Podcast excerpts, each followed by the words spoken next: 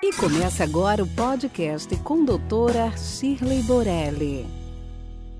Shirley, então agora vamos sair aqui do Centro de Saúde do Cabelo e vamos para onde? Vamos ver sobre limpeza de pele. Todo mundo tem que fazer. Vamos, vamos tirar umas dúvidas, né? Porque eu, por exemplo, fico pensando, esses dias eu fiz uma limpeza de pele, né? Sim. E tem tanta coisa que a nossa pele tem, né? Que Produto. precisa fazer. E aqui?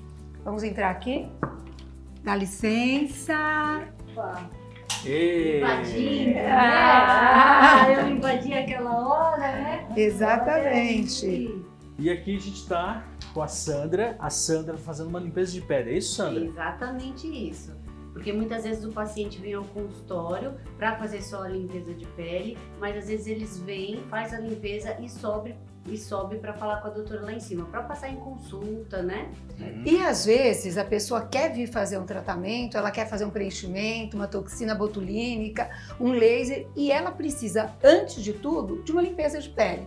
Então, a limpeza de pele é uma situação em que há uma associação entre o dermatologista e o esteticista. Isso é fundamental e é muito importante que a limpeza de pele seja feita tecnicamente correta, porque ela pode atrapalhar tudo. A pessoa contaminou, a pessoa a, a pele estava inflamada e a, a pessoa invadiu ali, manipulou de maneira errada. Você muitas vezes não consegue fazer o restante do tratamento. Então, muito importante esse passo. Aham. Mas assim, é, por exemplo, tem pessoas que têm muito problema com pele oleosa, né? Uhum. Ô Sandra, me fala um pouquinho, por exemplo, quando a pessoa tem uma pele muito oleosa, é, o que, que você faz? Qual que é o procedimento, passo a passo? Então, aqui nós andamos juntas, né? Às vezes o paciente passou em consulta, a doutora já me encaminhou e falou o tipo de pele dele. Eu também estou aqui embaixo, vou avaliando. E a gente tem produtos é, específicos para cada tipo de pele que a gente vai trabalhar. Né? Então é uma pele oleosa, eu vou usar os produtos sem óleo, mais sérums, tudo a gente anda junto. Anda junto. Mas, Chile, a, a pele oleosa, ela realmente ela dá mais acne? Como que é essa história de pele oleosa e Sim. acne?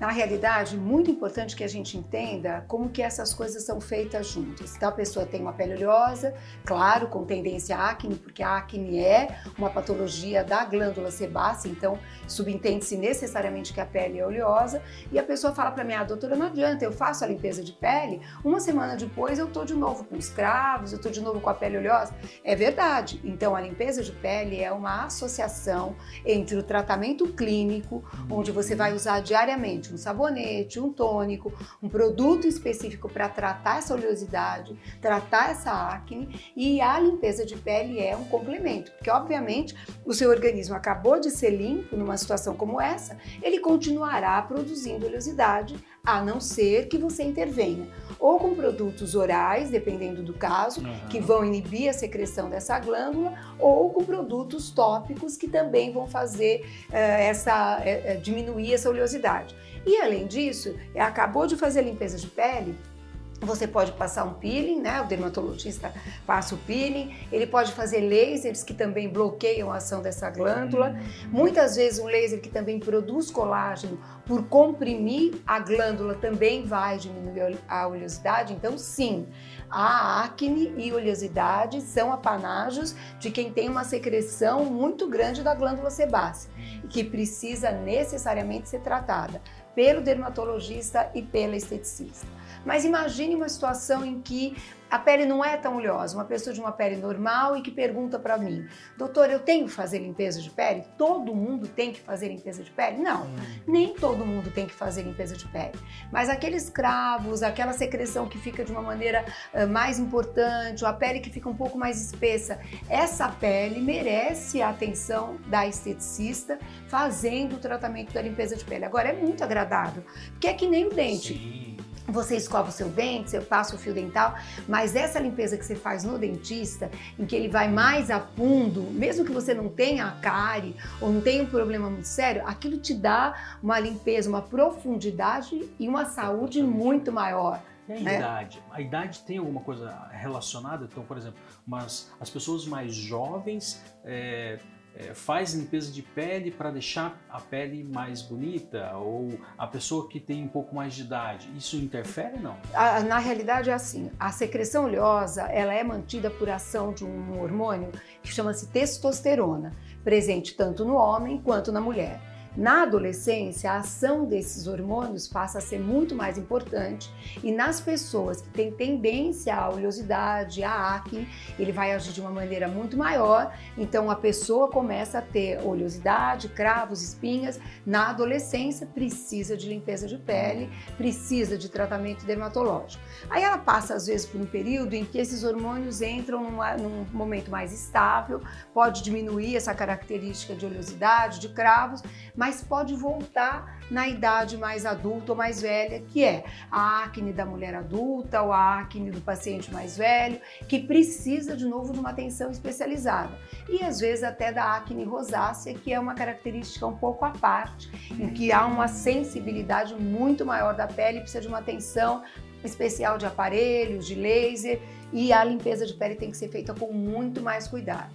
Então você fala assim: ah, eu quero prevenir, não quero ter acne, ou eu quero prevenir não ter poros abertos. A limpeza de pele é um caminho, sim, porque se você tira o cravo daquele orifício, você vai fazer com que ele não fique tão dilatado e essa pele fique mais bonita.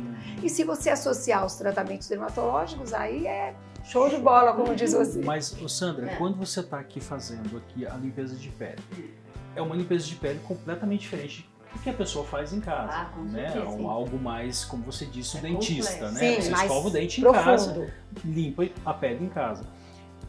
E que eu parece que eu sei que você usa aqui produtos é, é, que são produtos que não estão disponíveis em drogaria, são produtos que são dermatológicos da tem várias linhas, né, nesse Sim. sentido. Né? Tem uso só de cabine mesmo. Isso. Então, para cada tipo de pele, então tem a limpeza, como a doutora falou, às vezes o paciente não tem tanta acne ou não, não, não tem necessidade de fazer limpeza de pele a cada 30 dias, que é como a gente faz. Mas ele uhum. pode vir fazer uma hidratação, ele pode vir fazer uma drenagem. Então tem outros caminhos, às vezes passa com ela lá faz o procedimento dermatológico, mas a gente acaba hidratando aqui, porque fez um laser ou deixou mais ressecado. Enfim, tem N procedimentos que dá para fazer aqui em cabine. É...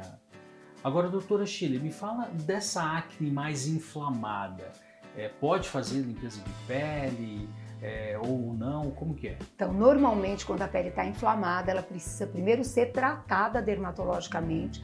Você tira desse estágio que a gente chama de acne grau 2 transforma essa acne numa acne grau 1 só com cravos, e aí os cravos é que tem que ser retirados, porque os cravos é que vão se transformar depois em espinhas. Então não é para espremer uma pele inflamada. Além de muito doloroso, você pode acabar levando essa infecção para outros poros que estão abertos e ávidos para poder ter uma inflamação aí. Não é para fazer. Então, a pele inflamada primeiro tem que ser tratada do ponto de vista médico, para uhum. depois ela passar a ser uma pele em que a esteticista entra com a ação uh, uh, traumática mesmo, dinâmica, retirando esses cravos, tanto os brancos quanto os pretos. Os cravos pretos são de fácil extração, podem ser extraídos com aparelhos, mas podem também, e eu considero que manualmente é melhor. E os cravos brancos, que são cravos fechados, muitas vezes precisam de uma agulha para que eles possam ser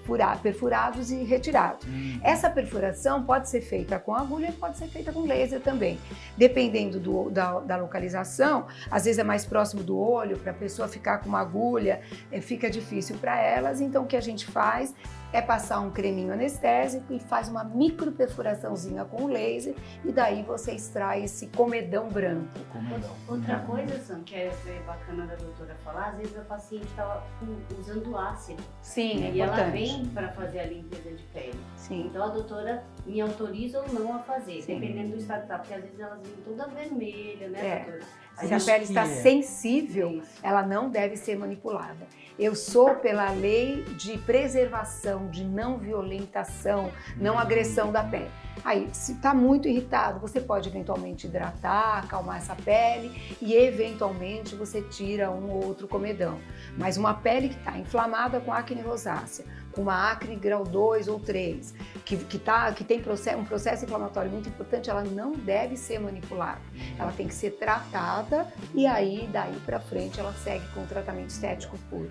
Então, por isso que a gente sempre fala da importância do profissional, né?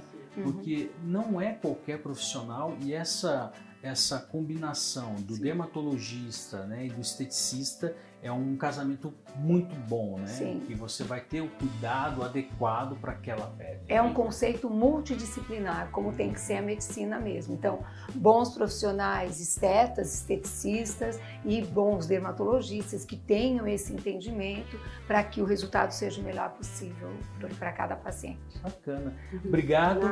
Então, olha, se você está com a pele aí, precisa, você está sentindo, lembra. Ah, uma pergunta. De quanto quanto tempo? Uma, é variável, é variável, mas em média de 30 em 30 dias.